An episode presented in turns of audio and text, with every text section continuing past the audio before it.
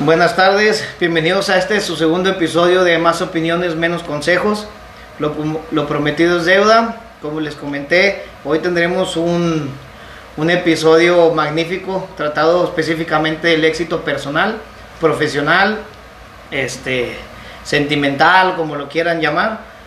Hoy con nosotros nos acompaña un gran amigo, Miguel García.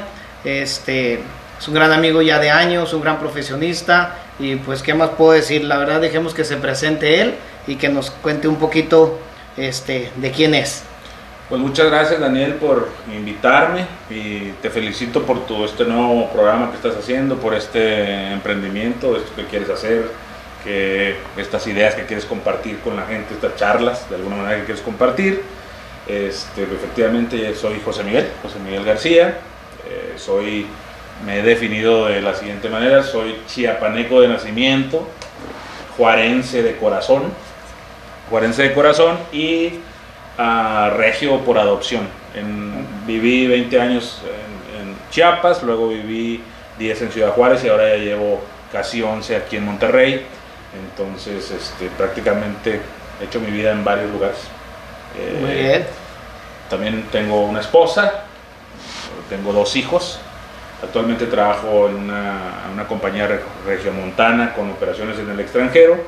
Este, y pues una persona normal y amigo tuyo, claro. Gracias, gracias. Muy bien, se han de estar preguntando quién chingados es Miguel, ¿verdad? ¿Por qué lo invitamos? Este, ¿cuál es o cuál es su cualidad o cuál es lo que lo distingue de las demás personas para que lo pongamos en esta silla y nos pueda dar una opinión de cómo llegar al éxito o de definir el éxito, ¿verdad? Porque al final de cuentas la definición de éxito pues no es lo mismo para todas las personas. No es lo mismo el- lo que yo considero éxito como lo que considera Miguel o alguna otra persona este, distinta. Entonces, este, a Miguel lo invitamos porque yo tengo ya de conocerlo, pues ¿qué será Miguel? ¿Unos 10 años? Tal vez unos 10 años, así es. unos 10 años nos conocimos en una firma, en una firma de auditoría de contabilidad, una firma global. Este, trabajamos varios años juntos. Este, en, esa, en esa firma, pues lógicamente, como en la mayoría, el trabajo es algo que se vuelve primordial porque estamos ahí 10, 12, 15 horas de cada día trabajando de lunes a domingo. Entonces una de las cosas bonitas que deja trabajar en una firma global es, son las grandes amistades que, que se van generando ahí. Entonces conozco la historia de Miguel, conozco lo que ha pasado, lo que ha sufrido, lo que se ha divertido para llegar hasta donde está ahorita, porque aunque no lo dijo él, ahorita tiene un puesto muy importante en su, en su compañía donde labora. Y yo creo, o no creo, más dicho, yo estoy seguro que él es una viva imagen de cómo se puede llegar al éxito este, a base de esfuerzo, a base de dedicación, a base de no dejarse caer por lo que pueda decir las demás gentes, o a veces lo que nos dice nuestra vocecita, ¿no? Nuestro, nuestro diablito que se pone al lado y que a veces siempre nos, nos, nos castiga diciendo, no, no vas a poder, si vas a poder, entonces, este, por eso es la finalidad de invitarlo. Quisiera que nos compartieras un poco, Miguel, tu historia, que nos digas cómo llegaste hasta donde estás, lo que has batallado, porque como él lo dijo, es de Chiapas. No digo que Chiapas sea un, un estado que, que, que sea men- menos que, que Nuevo León ni nada por el estilo, pero sí es mucho más difícil, y no es, no es un secreto a voces, es más difícil pues superarse en un lugar donde no existen tantas oportunidades como las hay aquí en Monterrey, ¿verdad? Entonces, haber salido de Chiapas, este, que ahorita les contará Miguel a la edad que salió, haberse, haberse mudado literalmente solo y haber hecho y picado madera este, durante tantos años y estar donde él está, yo creo que es una historia de éxito que nos ayudaría a todos, este, pues en el momento dado que creamos que, que es difícil lo que vivimos o que o cuántas veces no nos hacemos la pregunta de por qué a mí, por qué yo, por qué todo me pasa a mí. Y no es cierto, ¿verdad? O sea, todos tenemos problemas, la diferencia es cómo atacamos esos problemas, cómo reaccionamos a lo que nos sucede, ¿verdad? Entonces, Miguel, si nos haces el favor, este, cuéntanos una y mil historias de las que, de las que tanto, tanto presumes.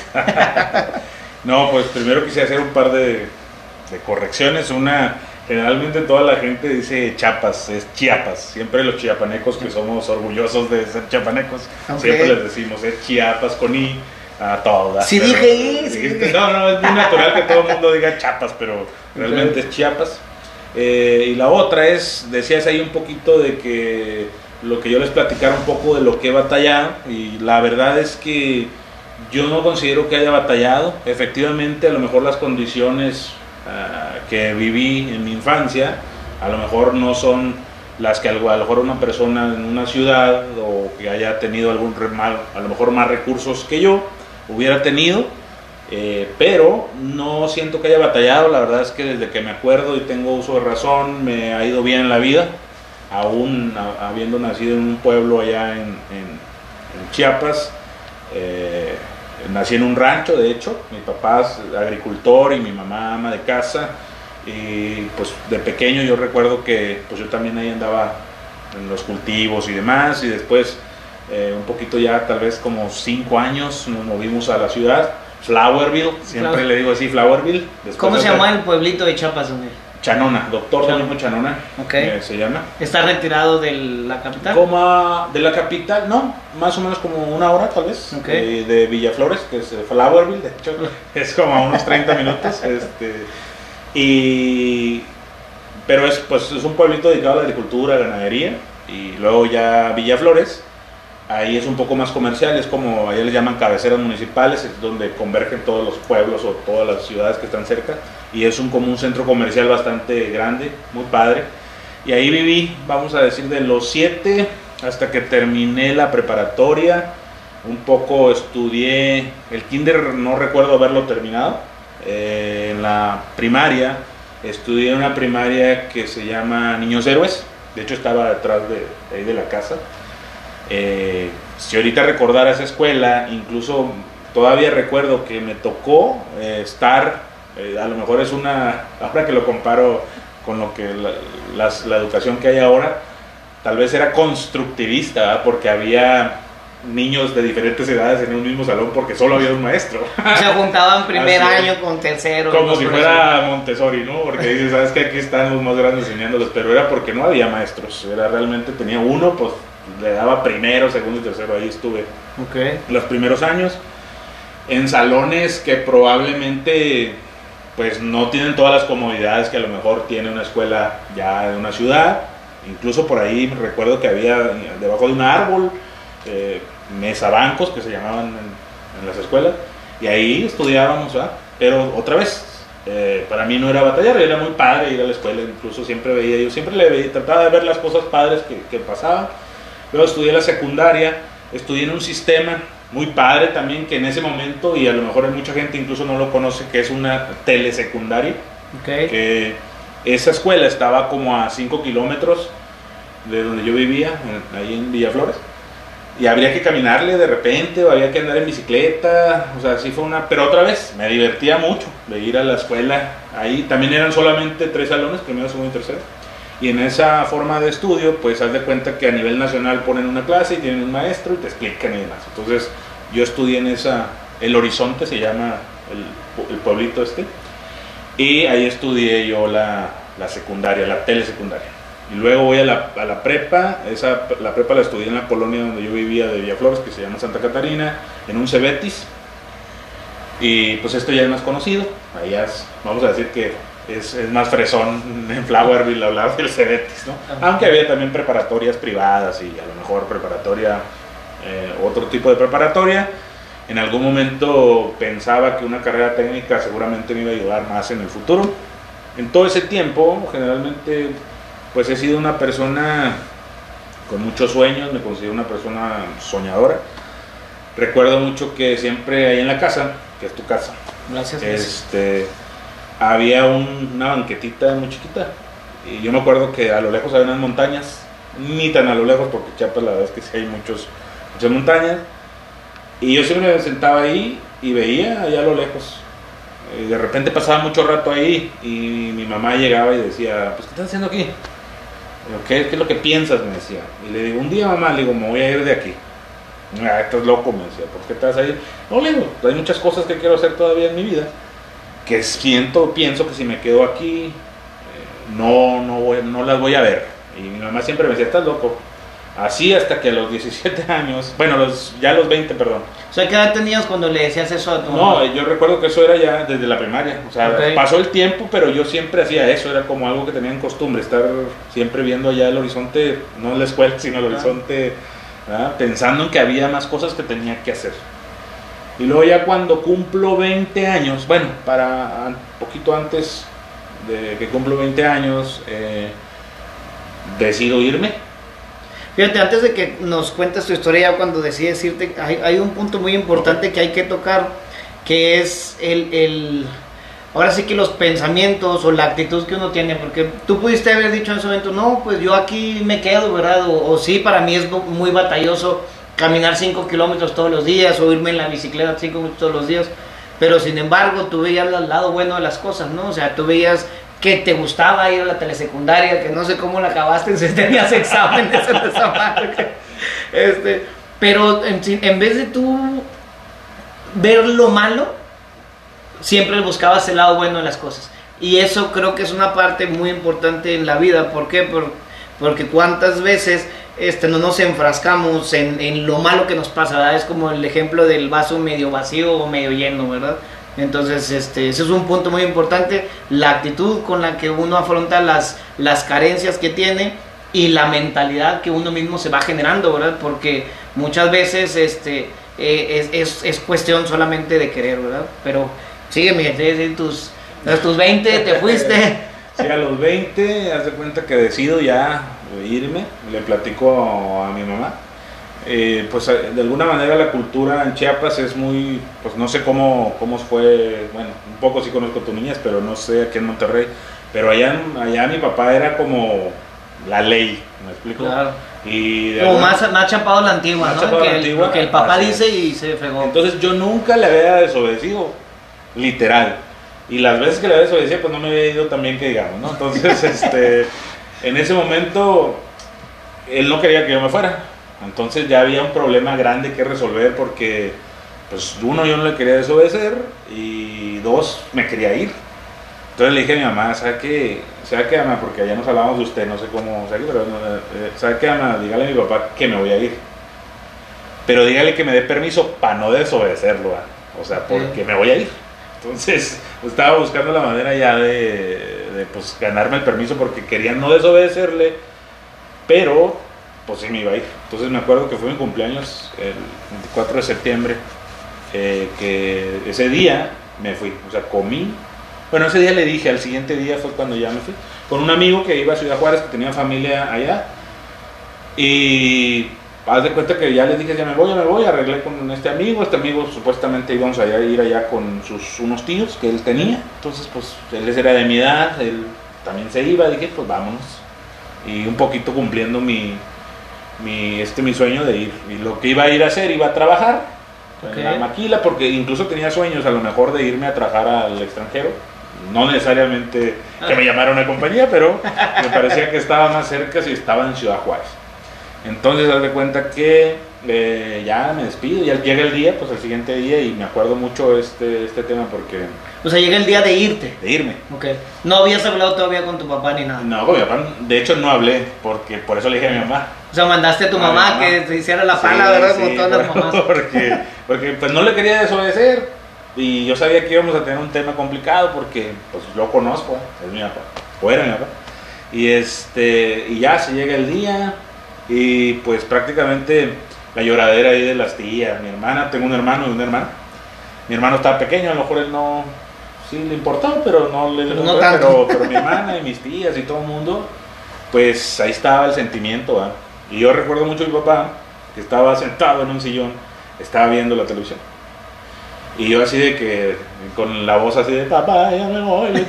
pues, buscando la manera de que él dijera, no, que te vaya muy bien y demás, ¿va? pero no volteaba, él estaba sentado viendo la tele, o sea, pues de alguna manera tenía razón, no le había yo dicho nada, Claro. aunque mi mamá le hubiera dicho. O sea, tú estabas esperando su aprobación. si fuéramos esa manera, la, que la- la verdad es que, pues, sí, o, o la bendición, como le dicen, Claro. ¿verdad? O sea, es que te vas a ir, pues, que este... O sea, no, un- no estoy de acuerdo, pero lo acepto. Lo acepto. el estilo. Sí, sí, pues era seguir mi sueño.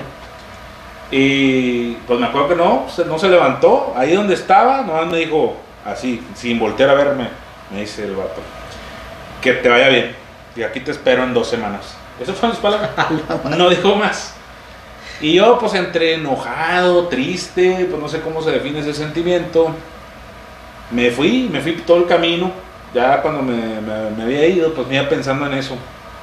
O sea, ¿por qué no me dijo algo? Ah, o sea, me hubiera dicho, pues que te vaya bien. No sé, pues como cualquier otro que se despide y se va. Claro. No sabe si va a volver a chingar porque pues está Sí. en un lugar lejos y, y demás, a un lugar donde no conocía. Este, pero esas fueron sus palabras. Total, me voy en Ciudad Juárez y ahí empiezo a trabajar unas maquiladoras. No sé, tenemos tiempo aquí, no hay problema. Sí, no, no, adelante. Tú expláyate, no te apures. Aquí el tiempo no cuesta. Este, empezamos a, a- Te empiezo a trabajar en una maquiladora, recuerdo. de- No tenemos patrocinadores, no hay pagos comerciales. Si es así, le damos aquí hasta que amanezca, hasta que la gente quiera seguir escuchando. esto. Dale, dale. Este, te digo, llegamos a Ciudad Juárez, recuerdo muy bien que mi amigo me dice, oye, te voy a decir la verdad, me dice, ah, sabes que no, no sé si mi tío vive ahí donde te dije, o sea, y bueno, ahí sí me dio un poco de miedo, pero aún así dentro de mí. O yo- sea, ya en camino. no, ya, llegué- ya habiendo llegado, o sea, ¡Hala! en la central camionera, porque menos en camión no, no teníamos para mucho menos. Este, ahí me dice, ¿sabes qué? Déjale marco, a ver si tiene su teléfono, si es el mismo teléfono, a ver si vive ahí y a ver si te acepta. O sea, eran tres cosas, ¿no? Y yo así casi me da el colapso. ¿Qué dijiste? Se va a equivocar papá. Pues no va a volver en dos, vuelvo en una. regreso, en lo que regresa el, el- el auto este, ¿no? El camión. Y pues, la verdad es que, pero después lo vi otra vez, como siempre, dije, bueno, pues ya estoy aquí, me explico, o sea, no. Y fuimos con el tío, la verdad, el señor este, un amor, la verdad, yo sí llegamos ahí, estaba casado, con- pues tenía una niña y él, o sea, y metió un extraño a su casa, el otro era su sobrino, pero pues yo era un extraño. Claro. Pero pues al fin chiapaneco también, entonces pues Les alguna- echó la mano. me A ti en específico. Sí, sí, eso, eso, eso también recuerdo mucho porque yo, aunque ya había terminado la prepa, se supone que no debiera estar o debiera haber buscado muchas cosas antes de irme, pero pues Claro. no, yo me limpio. Te aventuraste así Ah, sin nada. Llegué en octubre, en Juárez, en octubre, hace unos fríos, pero fríos, ¿verdad? Muy frío, entonces yo recuerdo muy bien que aún con las cobijas y todo lo que nos dieron, o sea, es la noche más fría que he vivido en mi vida, aún que he estado en algunos lugares ya más fríos en el norte de América, nunca he sentido tanto frío como ese día. Pero bueno, lo padre de ahí es que nos aceptaron y me acuerdo que ya después empecé a trabajar en maquiladoras, ma- una maquiladora de cosíamos uniformes deportivos, de esos de béisbol, ya ves que tienen Ok. cosíamos, eh, cosíamos uniformes y trabajé ahí un ratito hasta que de ahí nos movimos a otra que hacían radiadores, Ok. este, una, una maquiladora de radiadores, ahí yo trabajaba en la noche y me acuerdo mi amigo duró un mes y un mes yo me acuerdo mucho que él tenía muchos sentimientos, por no decir que lloraba siempre y decía Digamos que le entraba muy le seguido una basurita en el ojo. Así es, entonces haz de cuenta que le hablaba a su papá y le decía, papá, ¿sabes qué? Pues el frío, Claro. la lavada, porque había que lavar, planchar. No, Sí, ya no ¿no? estaba Y si mamá. le sumas el sentimentalismo de estar lejos de la familia, pues. Ah, sí, entonces, Pega más. Haz de cuenta que cuando yo hablaba con mi mamá me decía, oye, o sea, tu amigo se quiere regresar, dice que está bien mal allá, y yo me acordaba y le decía, no, mal, digo, aquí está bien padre todo. Juárez es una ciudad hermosa, decía yo, ¿eh? a mi mamá no conocía, la verdad, pues tú conoces Juárez, por Dios. Sí, Bueno, sí tiene su hermosura, no necesariamente El paso. visual. Ah, no, no es de Juárez. La, la verdad es que su gente y se vive muy bien. Ahorita llegamos sí. ahí en ese tema, pero, pero bueno, visualmente no es la mejor ciudad del mundo. ¿verdad? Pero yo le decía, no, mamá, aquí está muy padre. Muy padre, no. Hugo le ah, este amigo se. O sea, le mentías para que. sí, la verdad es que le mentía porque me acordaba de mi papá. Ok. O sea, porque me dijo, en dos semanas te espero. Fíjate que entonces ese fue un motorcito, ¿eh? El que, Fíjate. el que, él te, el que te dijera esas palabras te picó el orgullo. La verdad es que sí, todavía pasó el tiempo, nunca me aclaró, porque es una duda que siempre tuve, ¿verdad?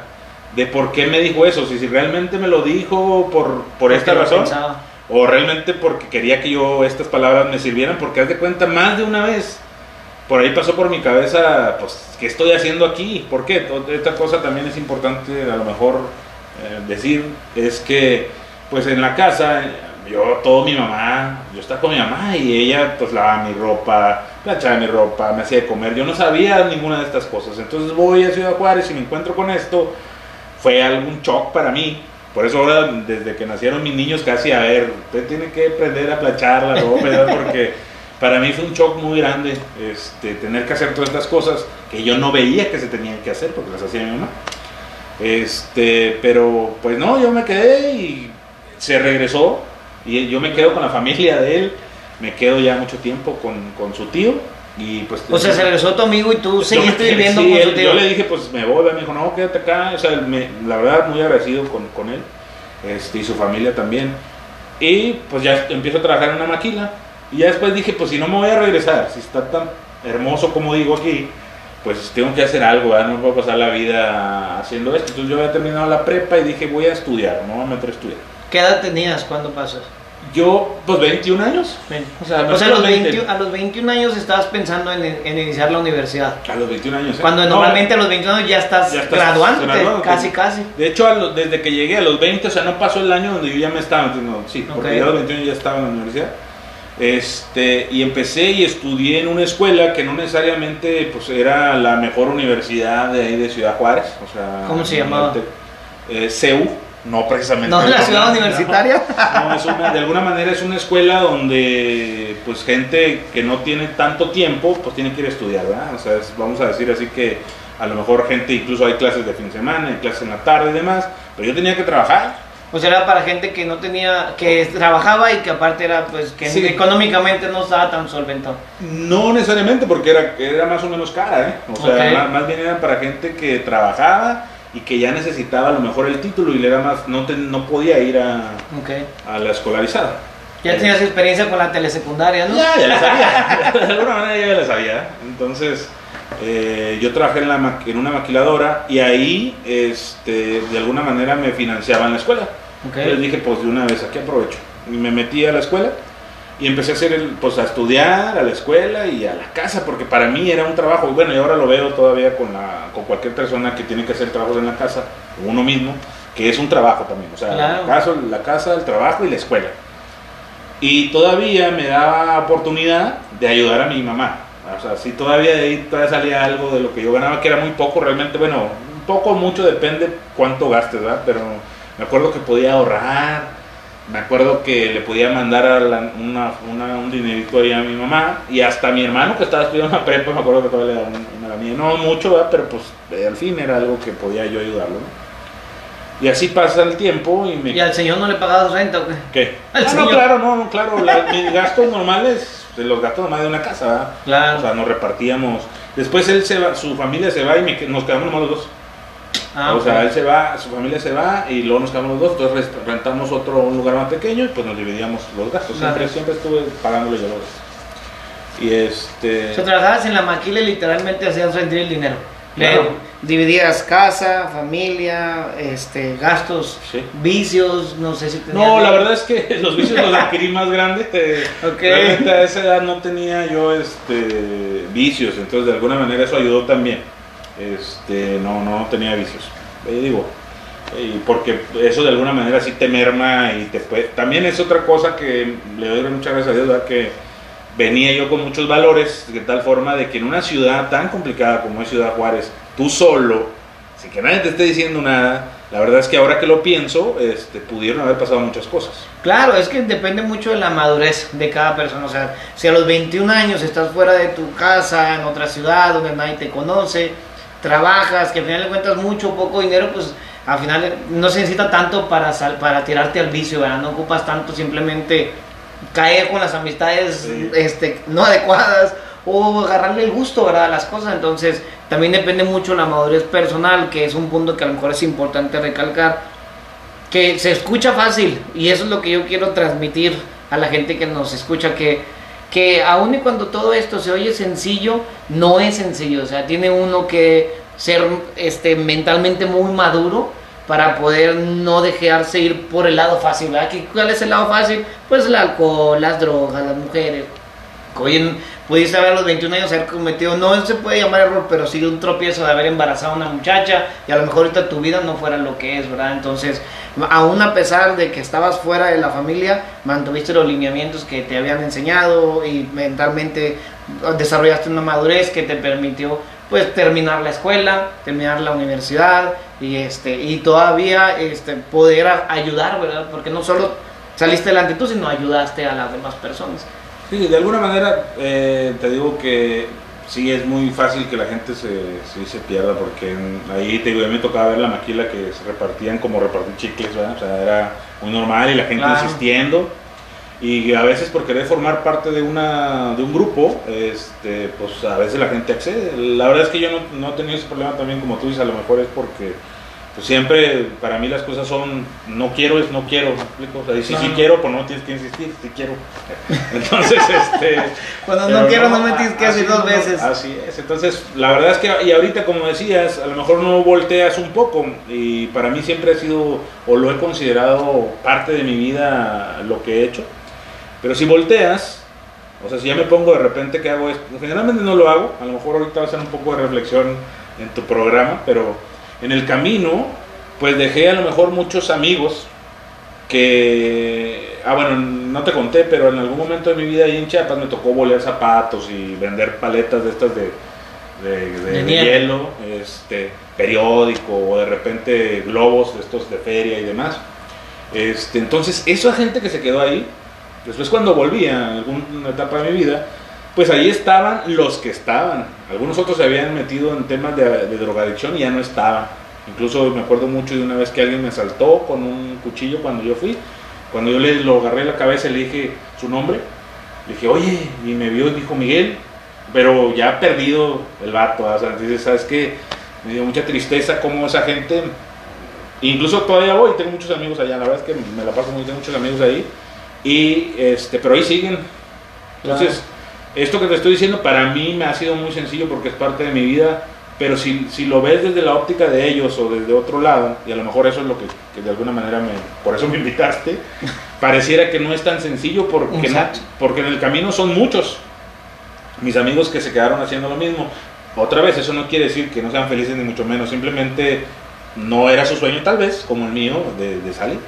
Entonces, pues así llegué a Ciudad Juárez, así termino la escuela. Entro, salgo, termino de trabajar, de, hacer la escuela, conozco en la universidad a un amigo, que todavía quiero mucho, sin agraviar. Este, este amigo siempre me decía, ya salte de ahí la maquila, o sea, vente a trabajar porque gracias a Dios también me va muy bien en la escuela, o sea... O sea, si eras inteligente no lo quiero llamar así, pues vamos a ver que me va bien en la escuela. ¿no? Panzabas, panzabas como comúnmente dicen, ¿no? ¿no? Bueno, a lo mejor estoy siendo modesto, siempre me ha ido bien. Estamos hablando de que las calificaciones me iban de entre 9 y 10 siempre, o sea, sí me iba muy bien. Eh, pero en la telesecundaria es que eso no vale. No, no, siempre, siempre en, toda en todas las, No, pero en todos los grados pero bueno, imagínate, sí, imagínate que fue la telesecundaria, pero había gente que reprobaba.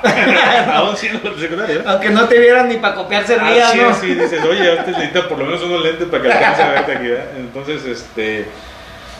Si me iba bien y, se me facilitaba otra cosa, porque yo había elegido contabilidad y yo ya había estudiado en un Cebetis. La verdad es que ya había aprendido muchísimo. Ahí. O sea, en Cebetis estudiaste técnico en contabilidad. En contabilidad. Entonces, aquí en la universidad para mí estaba fácil. Entonces me decían mis compañeros que ellos ya trabajaban en lugares bien, vamos a decir así. O sea, ya, ya de la ya relacionado a la profesión. Sí, sí, muchos, yo me acuerdo, algunos eran, este amigo que te digo era gerente de un, de, un, de un hotel, antes había trabajado en el gobierno, otros trabajaban en el gobierno, otros trabajaban en maquiladoras, pero en puestos administrativos. Yo era operador de producción, ¿verdad?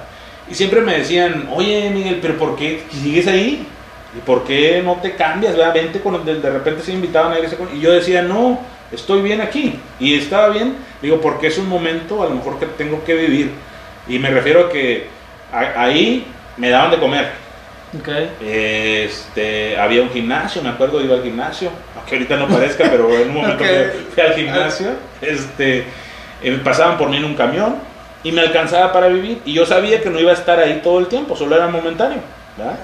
Entonces les dije, cuando termine la carrera, después del siguiente día, digo, voy a regresar a la compañía donde yo trabajé y les voy a ofrecer mis servicios. Si ellos no quieren, entonces ya me moveré. Y eso pasó, de cuenta, termino la carrera, voy con la, la gente de, de, RH, de mi compañía, les digo, yo muy feliz, ya terminé la escuela, me necesitan aquí y pues haz de cuenta como si no existiera yo. Me dicen, no, este, ¿sabes qué? Pues ahorita no hay, pero espérate. Les dije, no, no, no me voy a esperar, o sea, yo ya terminé la escuela, pues les agradezco mucho y si un día me necesitan, pues aquí está mi número y ya. ahora lo entiendo mucho más, ¿verdad? a lo mejor por mi forma de ser, yo pensaba que tenía que devolverle, para ellos simplemente era una deducción de impuestos, pero yo por, pues, tenía que agradecerles de alguna manera. Mi amigo entonces me lleva, empiezo a trabajar en, en un hotel ahí en, en Ciudad Juárez. Y también muy rápido, la verdad es que hago, tengo una, a lo mejor como tú, es muy fácil para mí socializar, vamos a decir, y hacer amigos por todos lados. Nah. Y, este, y no, me va muy bien ahí en el hotel con mi amigo y la, y la, la familia, es de una familia ahí en Juárez este, que estimo mucho también. Le mando un saludo a todos, al María Bonita, al Hotel María Bonita. Y este y mi amigo, pues él siempre tiene mucha fe en mí, ni siquiera yo tengo tanta fe, creo en él, y todavía hablo con él, de hecho, hoy hablé con él, este, tiene mucha fe en, en mí, no sé qué ve que yo no alcanzo a ver en mí, pero él, él me acuerdo que me decía, es que tú puedes hacer esto y tú sabes hacer esto, y yo decía, ¿estás seguro que sí puedo hacer? Sí. Total, para no hacerte la historia tan larga, él me hizo un currículum y lo puso en esta firma donde nos conocimos. Ok. O sea, ni siquiera fui yo quien hizo el, el currículum. Solo me dijo, ¿sabes qué? Te van a hablar de ahí. Dijo, y te van a contratar y te va a ir muy bien. Y yo así de que, claro que no. O sea, esa cosa es una firma internacional. Digo, pues, o sea, las escuelas de donde los contratan, pues era de UTEP o de una escuela ahí más reconocida. tecnológico En cuanto vayan ahí a la parte donde dice escolaridad, ahí me van a regresar. ¿Y esa dónde está? la- Y este, Te pedían de la, la constancia de estudios y llevabas un Ah, pantallazo de la telesecundaria, ¿no? Así es, pero no, también gracias a Dios me fue muy bien. Me encon- Me encontré con gente que ahora también son mis amigos. Me O entrevistaron. sea, ahí, te- te- ahí diste tu salto al lado profesional, si lo puedo Ahí sí, porque aunque en el María Bonita trabajaba ya cosas administrativas, Administrativas. bueno, ahí realmente empecé, de cuenta, pues venía de, de doblar fierros en una maquila, a hacer cosas administrativas, aprender a usar la impresora y demás. Y de ahí duré a lo mejor, no sé si un año siquiera, o seis meses, y ya me voy a, a la firma. Ok. Este, yo creo que ahí hubo un error en, en- en la entrada, pero entré. Se equivocó la RH. Se equivocó la RH, entonces este, ya, y de ahí para adelante. O sea, yo descubrí un mundo, o de alguna manera todo lo que había soñado, por ahí se iba haciendo, ¿va? Ok. Pero iba siendo natural, ni siquiera es como, ah, que yo sentía que luchaba y lo lograba, simplemente pues iba viviendo la vida y iba siendo iban feliz dando las cosas. Así es. ¿Qué edad tenías cuando entraste a PwC? Cuando ent- ya tenía 24 años, 24, por ser 20, 24, pues casi 25 ya. Fíjate que antes de que sigas, que yo, bueno, al menos yo creo que pudiera ser difícil porque entras a una firma donde contratan normalmente gente recién egresada que cumplías ese, ese requisito, sí, pero había una diferencia de edades porque Sí, había, grande. llegabas tú a 24, 25 años con un recorrido, un- este, eh, no sé si pudiéramos decirlo así, personal ya muy largo, a enfrentarte contra literalmente niños de 21 años que habían a lo mejor tenido una vida un poquito más suave, si podemos decirlo así, o bueno, cada quien tiene sus batallas, ¿verdad? Pero llegabas a un lugar donde a la edad que entraste posiblemente ya deberías de ser semi-senior, senior o algo por eso. Deberías de estar dos escalones más arriba, ¿verdad? Entonces, llegabas literal a picar madera, a competir contra, contra gente más joven que tú. Y que a veces, digo, pasa ahorita aquí en Monterrey, muchas veces, cuántas veces vas a un puesto y, y la compañía te dice, oye, pues es que sí cumple los requisitos, pero ya no cumples la edad, ¿verdad? Porque para este puesto necesitamos gente de tal edad porque vamos a desarrollarlos hasta llegar acá. O sea, a lo mejor tú ya no cumplías ese requisito, pero sin embargo, el error de la muchacha RH ayudó. Definitivamente yo creo que ese error ayudó y me, me- me proyectó de tal manera que profesionalmente eh, ahí crecí y me hice, como tú dices, con gente, eh, vamos a decir, diferente a mí. Claro. Diferente culturalmente hablando porque yo venía de la maquila, venía de Chiapas, aunque ya había convivido con, con gente en Ciudad Juárez, ellos venían siendo eh, de Chihuahua, y de escuelas este, reconocidas de alguna manera, pero otra vez esta, no sé cómo se llame, que donde puede ser muchos amigos, pues otra vez hice muchos amigos, al, ahora el trabajo yo no le tengo miedo, entonces pues yo trabajaba mucho, me gusta trabajar mucho, a lo mejor últimamente se me ha quitado, pero... pero No te conocí en esos tiempos, pero te vamos a creer. este, entonces yo me gustaba mucho trabajar tantas horas y hacer tantas cosas y acababa algo y, y dónde está y Claro. entonces eso hizo que voltearan a verme. Pero yo no lo hacía como, ay, véanme, simplemente porque me gustaba. Dije, pues ya salió este, que salgo lo demás. O me acuerdo que, que fue la primera vez que subí un avión, eso es increíble, a los cinco años. Ok. Me mandaron un inventario, o sea, todo mundo recuerdo que siempre pregunta, ¿y dónde me voy a quedar? Y luego, ¿con quién me voy a presentar? ¿Y a dónde voy a ir? Yo recuerdo que me dijeron, vas a ese inventario y no dije nada más que, ok. Y de ahí en adelante todos los gerentes decían, pues manda este, este no ¿Y qué, batalla". y qué preguntas? ¿Y dónde está el autobús? Sí. No, no, ya sabía, ya sabía cómo se viajaba, ¿verdad? O sea, a lo mejor no soy el hombre más listo, pero tampoco el más.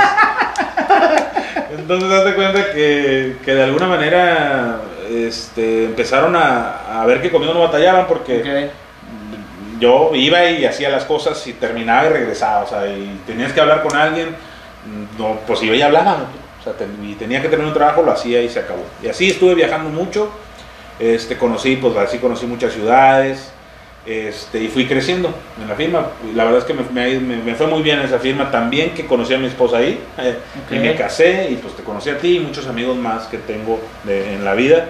Eh, digo, a ti no te conocí en Ciudad Juárez, este, te conocí aquí. Pasa el tiempo, eh, por un trabajo especial tuvimos que venir a, a- a trabajar a Monterrey.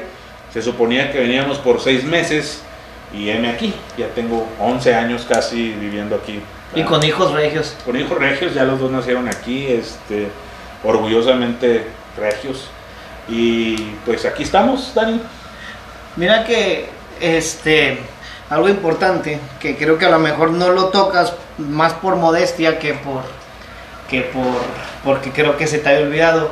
La primera es que eres el tipo de persona sin, sin intención de, de halagarte y nada por el estilo que, que le dicen el, el, el make it happen o qué quieres en español el que hace que las cosas sucedan. Entonces, este, tú entraste a una firma global donde, eh, y a lo mejor está mal que lo diga, pero donde los, la forma de pensar de la gente que estaba ahí ya era diferente a la tuya, ¿verdad? Ellos ya buscaban algo que a lo mejor con lo que tú todavía no habías soñado, ¿verdad? Entonces, el que tú hayas llegado ahí, este, el que te hayas adaptado a eso, pues lógicamente este, influyó mucho en lo, que, en lo que actualmente es. Llegas a Monterrey, nos conocemos, gracias a Dios, o no sé si gracias o no. no, claro que no, nos conocemos, tenemos, creamos una bonita amistad, este, pues ahora sí que vas, hasta tú conociste a tu esposa, yo literalmente me casé también de ahí, o sea, yo he casado de, con esposa de ahí, este, tienes hijos en Monterrey, tenemos tantos años de conocernos. Recapitulando un poquito, tuviste una infancia difícil, aunque no lo quieras decir, este, el, el no tener todas las facilidades o, para realizar las tareas, para hacer, para ir a la escuela, para adquirir, para adquirir cosas materiales que al final de cuentas muchas veces este, resultan ser necesarias, pues es, es un es un obstáculo que, que hay que vencer, ¿verdad? Entonces es por ejemplo la idea de, tener este capítulo es hay algo lo que yo le llamo los grilletes del pasado, ¿verdad? ¿Qué son los grilletes? Es que mu- mucha gente piensa que porque vienes de una familia disfuncional o con carencias económicas o, o simplemente este, vienes de una familia que a lo mejor no tiene aspiraciones grandes, ya es sinónimo de que, de que tú estás destinado a, a quedarte ahí donde estás. Tú pudiste haber dicho, oye, pues sabes qué, pues yo aquí estoy viendo en Chiapas, este, le ayudo a mi papá, trabajo en una maquila, en una planta X o Y, y pues ahí voy pateando el bote en la vida, ¿verdad? Pero sin embargo, eso no te detuvo. O sea, el, que- el que no te hubieran inculcado ir más allá no es quiere decir que no sea o que no se tenga que, que dar, ¿verdad? Entonces, a eso yo le llamo los grilletes del pasado y es algo que yo quiero que la gente que nos escucha este y ponga mucha atención en eso. ¿Por qué? Porque no es, no es verdad, no es correcto que si nos fue mal de chicos, nos tiene que ir mal de grandes. Si mis papás son divorciados, estoy destinado cuando me case a divorciarme. Si económicamente no tuve, no quiere decir que el día de hoy no tenga, ¿verdad? Cuando te conocí, y lo tengo que decir, llegaste aquí a Monterrey y nada, compraste un pointer. Un pointer. Y que le decías, quiero el- mucho. ¿Cómo le decías al pointer? El Little Crow. El Little Crow. Entonces, compraste un pointer y no voy a decir ahorita porque no se trata de, de, de, ¿cómo se dice? De, de pero nada que ver con el coche que traes. O sea, lo- a veces no está, está mal que vayamos a las cosas materiales, pero a veces Pero es sigo- la forma de medir. Sigo pensando en que sirven exactamente para lo mismo. Sí, te mueven para lo mismo, para pero es una manera de medir, al menos en el ámbito económico, ¿verdad? que has crecido. En el ámbito personal, este, si me permites el atrevimiento, creo que creciste porque llegaste y, y- y siendo dos y ahorita eres cuatro. Así es. Tienes dos hijos, este, ya Esperemos que nomás demos cuatro, porque si somos cinco ya tenemos un problema. tienes dos hijos, una gran mujer, este, que quieras o no te ha metido en el redil porque, Claro, no. este, o sea, no. Aunque no lo haya dicho, realmente yo pienso que ella es alguien muy importante en mi vida en muchos sentidos. Exacto. Eh, esto también te lo, te lo pongo sobre la mesa porque yo siempre decía, cuando yo me case, yo tenía como una, una cosa así en mi cabeza, yo quería casarme con una extranjera, es eh, extrañamente un chiapaneco, este, que quisiera casarme con una extranjera. Claro, eso ya fue, ya lo pensé más grande, a lo mejor cuando estaba en Chiapas, en Chiapas no había pensado eso. Este, y a lo mejor, ya si lo pienso, o sea, me caso con una extranjera de mi, de mi ciudad, me caso con alguien en Chihuahua, es frontera a frontera, porque creía que si a lo mejor me casaba con alguien que, no, no necesariamente que fuera de allá, eh, o sea, ahorita ya si lo pienso, puede ser de cualquier lado, pero que pensara de una manera diferente como ella piensa, no me iba a poder, yo no iba a poder llegar a otro nivel. Y Claro. me refiero que eh, la manera de cómo ella piensa, de cómo ella ve la vida, me ha ayudado a mí a ver la manera de una, de una forma diferente y yo creo que me ha hecho subir escalones para poder eh, crecer en todos los sentidos. O sea, ella es alguien muy importante en mi vida en ese Claro. sentido también. Pues está el dicho, ¿verdad? Que dice que detrás de un gran hombre hay una gran mujer, ¿verdad? Muchas veces este, el, el tener una gran mujer nos ayuda porque a veces decimos, oye, es que mi mujer exige mucho, pero bueno, hay exigencias buenas. Porque hay otras que exigen cosas que no. Pero el que ella te exigiera a, a ser mejor, a ser mejor, a ser mejor, a ser mejor, a ser Y, curiosamente nunca me dijo nada. Simplemente era por yo veía la forma o cómo Ajá. ella había vivido que yo pensaba que no podía irme menos de eso. No es que me haya dicho nunca nada, simplemente por querer decir o algo muy personal, decir, sabes que pues menos de esto no. Y ahí y, la verdad es que siempre me ha acompañado con solo mis sueños. Porque cuando la conocí, pues ella sabía que no tenía más que sueños. Y todavía, todavía, todavía sigo pensando que no tengo más que sueños y aún así me cree y no sé, pues la vida es así. ¿no? Es, es, es- siempre tener una, una pareja, o sea, de vida, este, es bonito, ¿verdad? Y más cuando comparten sueños, y no compartir no quiero decir que tengan el mismo sueño, sino que acepten los sueños del otro y te impulsen a lograrlo, ¿verdad? Este, quiero hacerte una pregunta, Miguel, Sí. y, y, este, quiero que la contestes con toda sinceridad y la aterrices, no, no, no la saques de un libro, no nada que hayas leído, nada por el estilo. Para ti, para ti Miguel, Miguel, ¿cuál es la definición de éxito? Para ti, ¿qué es el éxito? Para Miguel, no lo que hayas leído, no lo que hayas visto en la televisión, en la telenovela, no. Para ti, ¿qué es el éxito? Yo creo que el éxito para mí es hacer lo que me gusta y ser feliz mientras lo hago. Así lo definiría yo. O sea, hacer lo que me gusta y, hacer, y ser feliz mientras lo hago. Al día de hoy, ¿te consideras una persona exitosa? Sí. Porque yo sí te considero exitoso, pero tú, Miguel, te consideras exitoso. En la definición que te acabo de dar, yo creo que sí, y me he considerado exitoso mucho tiempo atrás, no ahorita. A lo mejor ahorita, eh, en esta parte económica o financiera, o como a lo mejor ni siquiera eso, ¿verdad? pero esto que tú me estás diciendo que me ves, a lo mejor es algo que se ve, lo que te estoy diciendo, se siente. Claro. Y yo lo he sentido a lo largo de mi vida. O sea, generalmente he hecho lo que me gusta y siempre he sido feliz haciéndolo. Y cada vez quiero hacer. Porque también no dura, esto no es duradero. O sea, o sea el, el éxito es si, si le pones una meta, un tope, siempre llegas ahí. Entonces, ya a lo mejor he llegado muchas veces y luego ya digo, ah, bueno, ahora voy a seguir Ahora haciendo esto sigue. mismo y esto mismo. Y as- mientras siga haciendo lo que me gusta y sea feliz mientras lo haga, ¿no? Ahorita acabas de decir algo bien, bien, algo muy bueno y, y con base en eso, ¿tú prefieres verte exitoso o ser exitoso? No, o sentirte exitoso, perdón. No, no, pues, realmente sería es- es ser exitoso, o sea, verse exitoso. Bueno, yo por ahí no, no comparto mucho la idea esa de, de, de- No le hago mucho caso a la que la gente dice. No le hice caso a mi papá en su momento. Este, no, no- le hago mucho caso, siempre me guío por mi corazón o lo, lo que quiero hacer. Entonces, para mí este, es mejor ser exitoso que verse exitoso. Verse exitoso solo es una pantalla, solo es algo que creo yo no te lleva a ninguna parte. Muy bien. Este, ¿tú crees, Miguel, que, como ya lo comentaba yo ahorita, pero ahora este, con, con tu opinión, ¿tú crees que el haber nacido en una familia disfuncional o con limitantes económicas sea sinónimo de un fracaso futuro? No, definitivamente no. O sea, yo creo que hay una analogía que siempre, no sé si alguien me la dijo o la escuché o la soñé o no sé, pero es como la vida, es como un puerto, como un barco. Entonces tus papás, o tu papá, es disfuncional o tu mamá, pues van en un barco en su vida, ¿no? Entonces el barco atraca y se acaba hasta que naces tú. Y de ahí tú te subes a tu barco. Y tu barco te va a llevar hasta donde tengan que llevar.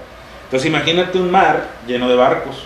Entonces hay familias, donde, imaginemos que es una misma meta que no es tan real, pero van todos los barcos, entonces hay unos barcos que van más despacito y que te dejan más atrás que los demás.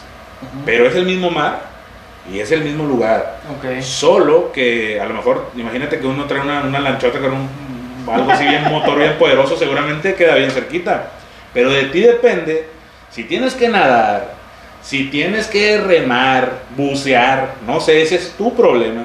Pero la meta es la misma y el mar es el mismo. Otra vez, de repente en qué embarcación vayas, de repente qué tan lejos te dejen, eso ya no depende de ti. Pero sí, de ti depende a, a qué hora vas a llegar allá y cómo vas a llegar. Entonces sí, yo creo que no, no, no, nada que ver tiene esto. Y si alguna gente lo piensa, ya tiene un problema. Ya tiene un problema y, me, los he encontrado en el camino. Mucha gente piensa que por haber nacido en un lugar eh, con escasez, escasez, vamos a decir, o con- en pobreza, ya lo marginó para siempre para ser una persona, no sé, no, vamos a decir, no sé, exitosa profesionalmente, si lo quieres, porque cada quien hace lo que, lo que quiere, ¿no? Pero no es así. Realmente uno puede lograr lo que quiera simplemente con querer y hacer o levantarse todos los días y trabajar y trabajar Claro. y trabajar, ¿verdad? O sea, dicen por ahí que entre más trabajas, más suerte tienes. Entonces, no hay fórmula, no hay camino corto ni fórmula, o sea que hay que trabajar y trabajar y todos podemos hacer eso. Incluso, yo no me considero, y por eso a lo mejor siempre digo que para mí es algo normal, lo que he hecho ni siquiera es importante, porque yo conozco casos de gente que tiene una, un algo físico y aún así pueden. Exacto. Para ellos sí es un logro.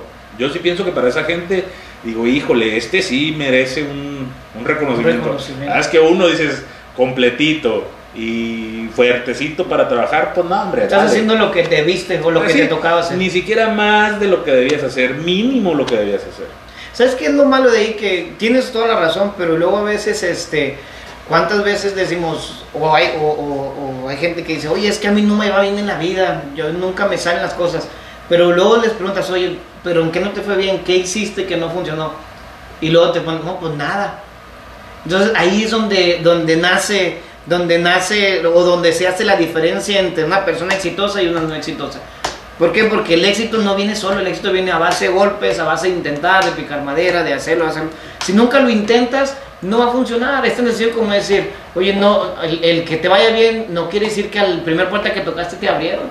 Tuviste que haberte tropezado varias veces para que las cosas sucedieran, ¿verdad? Porque si está, eh, hay gente que, que se está acostumbrada a señalar, a reírse que no, hombre, o a decir, no, hombre, ni vas a poder, no puedes, mejor quédate aquí, no lo hagas. Pero eh, esa gente es la que se queda siempre donde mismo. La gente que da un paso adelante, que, que intentan, que no tiene miedo al fracaso, este, como dice ahora el del meme, ¿verdad? sin miedo al éxito. Este, el que no tiene miedo al éxito es el que sale adelante. ¿Por qué? Porque no conozco a alguien exitoso que no se haya equivocado muchas veces, ¿verdad? Porque el éxito viene a base de, de las equivocaciones. ¿Qué decías tú? Que el éxito está un escalón arriba del límite. De tu límite, eso tu alguna vez lo he pensado, yo digo que el éxito está a un paso, al paso después de tu límite, o sea, ya es tu límite, bueno, da uno más, ahí está el éxito. Ahí está el éxito. Ahí pienso que está el éxito. Exacto. Y otra cosa importante que creo yo que también me ha hecho, otra vez, la- decir ser exitoso se me hace medio extraño, pero se me ha hecho lograr a lo mejor algunas cosas que he querido, es hacerme responsable de mis actos y de mí mismo. Eso también las personas, cuando a alguien le preguntas de repente si, oye, ¿por qué no lograron? Empieza, no, es que mi papá, no, es que mi mamá, no, es que la escuela, no, es que, o sea, si siempre tienen un problema para una solución, siempre digo eso, pero cuando uno se hace responsable de su vida y de sus actos, eso te cambia el panorama. Porque cuando dices y piensas que el responsable eres tú y la culpa de lo que te pase la tienes tú, en ese momento, esa es la llave, creo yo, ¿eh? Es, ahora sí en las A título- opiniones, a título personal. Esa es la llave para lograr lo que tú quieras. Hacerte responsable de tus actos y de tu vida. ¿Por qué? Porque aunque dices, oye, me atropelló un auto, no, tú tuviste la culpa ¿verdad? por no haber hecho ciertas cosas. Y oye, es que, no sé, o sea, ya me, me fui tarde, pues sí, hay que levantarse temprano. O sea, mientras no es responsable, no sonó el despertador. Espérate, o sea, Claro. no. Cosas, eh, en esas cosas tan sencillas, yo creo que ahora si lo extrapolas a lo que me preguntabas, puedes decir, no, pues es que yo no, no tuve papá. O yo pues no tenía dinero, ¿cómo iba a ir a la escuela? Pues tenía que trabajar. y- O mi papá no estudió y como no estudió yo tampoco. yo tampoco. Entonces, pero cuando tú te haces responsable de tu vida, ya abriste la puerta. Claro. Ya abriste la puerta y de ahí para adelante. Yo estoy convencido de que esa es la llave de lograr lo que tú quieras hacer. Sí, sí, sí. Es- tengo una pregunta que, que es más chusca que, que real, pero haber salido de Chiapas. Haber, Chiapas, acuérdate. De Chiapas, haber salido de Chiapas. Haber este, estudiado algo. una telesecundaria.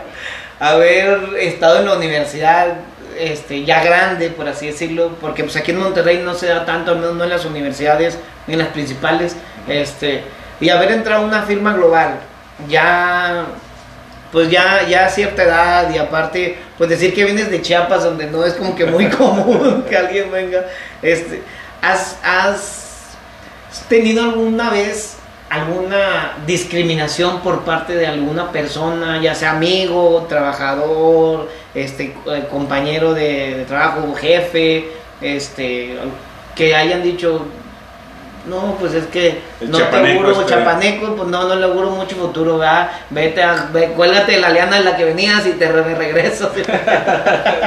Fíjate que lo han intentado, pero otra vez, a lo mejor esta llave que tengo es mágica en ese sentido porque pues yo decido qué me importa y qué no.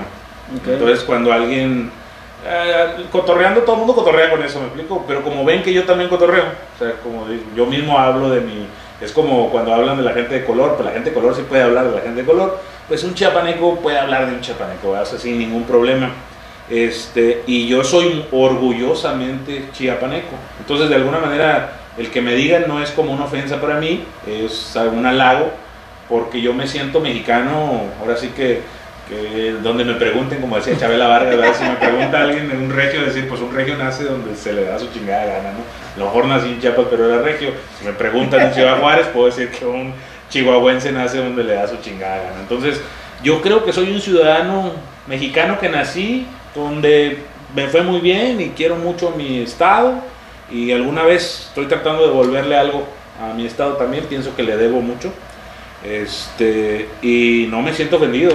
Hay gente que lo ha intentado, pero otra vez como tengo la llave mágica esta donde pues yo decido qué me hace daño y qué no porque soy responsable de lo que hago y digo, pues no me importa, me explico, y eso me ha llevado también, no- vaya, no tengo un, ¿cómo le llaman? Un complejo de ningún tipo. Sí, que te, que te Este, sientas menos no, porque no, yo vengo de un lugar más, más austero. si Yo creo que esa, esa es otra ventaja que a lo mejor he he tenido de que yo veo a las personas como eso, como personas. Ok, Yo nunca veo a nadie con una posición. O sea, si es el licenciado tal o el ingeniero tal, para mí es la persona, una persona que tiene sentimientos, que iba en estas embarcaciones igual que yo, que llevamos, incluso a veces me los encuentro ya en el mismo lugar. Probablemente yo nadé, mi compadre a lo mejor llegó una balsita con, Con clima y una todo, mejor yo ¿no? nadé, yo nadé, pero ya estamos ahí, entonces ¿para qué discutimos? exacto. Simplemente eres una persona, bueno, ya yo también puedo considerarme afortunado porque ya vamos ahí. Probablemente Exacto. incluso vemos a gente que va delante de nosotros.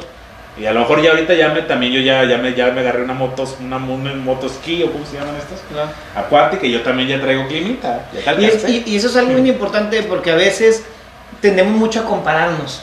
A comparar, a decir, oye, es que aquel ya se compró el carro más rápido que yo, o, o sabes que llegué a la compañía y, él tiene la misma edad, pero ya está en otro puesto. Y creo que ese es un error. Creo que si no está bien direccionado, es un error. ¿Por qué bien direccionado? Porque si tú ves a alguien que consideras que están en la misma posición y él ya o- o tiene las mismas cualidades y él ya está en otra posición, Si tú, lo, si tú tomas eso y lo conviertes en un aliciente para poder mejorar, está bien. Pero si tú lo tomas eso para apachurarte, para decir, es que, mira, porque él, es que, no, hombre, voy mal, porque él va más allá, va más arriba. Yo creo que ese es un problema, ¿verdad? Porque uno debe, cada quien lleva su paso, cada quien viene con diferentes armas a la vida, cada quien trae diferentes armas, ¿verdad? Entonces, este, uno debe de aprender y de conocerse y de saber a qué paso caminar, ¿verdad? Porque el, el, éxito no está solamente en llegar a algún lado, sino en todo el camino que uno recorre, ¿verdad? Yo, me, por ejemplo, yo me considero afortunado porque si yo vuelto a ver lo que tenía cuando estaba chico, a lo que tengo ahorita, yo ya soy exitoso y vaya que no tengo casi nada, entonces imagínate qué tenía cuando estaba chico. Si yo ahorita me fuera de este mundo, yo diría, me voy contento porque me voy exitoso. Entonces, porque no me estoy comparando con toda la gente en mala forma. A veces sí veo gente que digo, oye, pues él es un gran contador eh, porque eh, da clases aquí, tiene una maestría acá, y me gustaría ser como él pero sin embargo no lo veo como, un, como algo que me apachurre y diga, qué mal que yo a mi edad todavía no soy como él. Lo veo más como un aliciente, ¿verdad? Y eso es algo que tú dices, vas en las embarcaciones, todos vamos para donde mismo, a lo mejor algunos van nadando, otros van flotando de pechito. Uno que otro ahogando se puede ir. Uno ahogándose. Entonces, este, esa es la parte que, que creo que deberían de, debería de, de, de, tomar mucho en cuenta todas las personas, ¿verdad? Ahorita que viéndolo más a título profesional, Miguel, este, y, y, siguiendo con el tema de la discriminación, en el ámbito profesional nunca tuviste discriminación y, y, voy a meterles la pregunta esta aquí. El haber estudiado en una universidad que no es tan prestigiada o tan conocida y haber dado el brinco a una, a una Big Four, a una, a una firma global, este, no tuviste discriminación profesional que dijera, no, es que, ¿sabes que Este trabajo no se lo des al de Chiapas, ¿verdad? Porque viene de no sé qué escuela y dáselo al de la Watch, dáselo al del tecnológico, no lo sé, ¿verdad? Fíjate que no, no. Este otra vez yo me considero una persona muy afortunada, yo soy muy afortunado. entonces, perdón que te interrumpa, entonces tú crees, en tu opinión, que el estudiar en una universidad que no es tan reconocida no llega a ser una limitante para, para llegar a un éxito profesional? Definitivamente no. Otra vez vuelvo a la parte que te decía yo, la llave famosa esta. Tú eres responsable de lo que haces. Ah, o sea, la verdad es que profesionalmente crecí muchísimo en cada trabajo que estuve y ya, la verdad es que no sé dónde hayas estudiado tú, yo supongo que aquí en, en la. Ah, pero esa, esa, escuela se queda atrás en el primer día de trabajo, ahí se acaba la escuela. Ah, entonces, ahí se acabó la mía también y empecé una nueva escuela que fue, la verdad es que ha sido una muy buena escuela que me permite estar ahora en la compañía en la que estoy. Y ahí acabó la escuela y ahí tuve que aprender nuevas cosas en el trabajo y hacer y hacer y hacer y practicar y hacer. Entonces, realmente yo creo que las escuelas, esto es un dicho muy trillado, pero no hacen a los alumnos y en mi caso no es la excepción. E incluso donde estoy, ¿verdad? he, he, conocido gentes, otra vez, si lo comparas en esta nadada, que viene del TEC de Monterrey, que, que, les ha ido de alguna manera, o a lo mejor han luchado para estar ahí, pero pues ahí ya estamos en el mismo lugar en la carrera, y ya estamos en el mismo lugar en la empresa, incluso gente que a lo mejor trabajó conmigo en alguno de mis equipos de trabajo, que seguramente tuvo una educación, no, no puedo decir mejor porque a lo mejor más privilegiada, porque mejor de alguna manera, no porque cada alumno depende cuánto tome de, de una institución como esa, ¿no? Entonces, este, yo admiro mucho a la gente. Y alguien me enseñó algo bien, bien padre aquí, aquí en Monterrey, una persona, yo, yo siempre pensaba también que las personas que luchamos por nuestros sueños y demás, este, por alguna razón merecemos algo, ¿verdad? Porque dices, no, pues es que yo luché y demás. Siempre esperamos la palmadita en la espalda de, no, tú él, un día me dijo así en una, una, una, fiesta, en una carne asada, me dice algo que me hizo reflexionar y hasta ahora le agradezco, porque ahí en ese momento entendí esa parte, me dijo, Digo, no necesariamente tienes que estar jodido para, para poder lograr tus sueños. Y es una persona muy exitoso, este, este amigo. Y sí, entonces esta cosa de los barcos me hace más sentido, ¿verdad? Simplemente pues, empezaste en otro lugar. Exactamente. Pero no, no, no hay... Pero así como no hay, no hay ventajas para él, tampoco hay desventajas para ti. Entonces depende de la óptica que lo quieras ver. Entonces, con eso creo yo que la gente, si tiene esta llave de hacerse responsable de su vida, como mi caso, yo eso, entonces ya no hay nada que te detenga porque tú, todo lo que te pasa es tu responsabilidad. Exacto. Fíjate que es algo importante, por ejemplo, que necesitamos cuando venimos de abajo, el- el- tenemos que quitarnos o arrancarnos de la cabeza el que la gente va a decir, o que tenga que decir nosotros, ay, pobrecitos, ay, a él, a él dale chance primero porque él viene corriendo y, y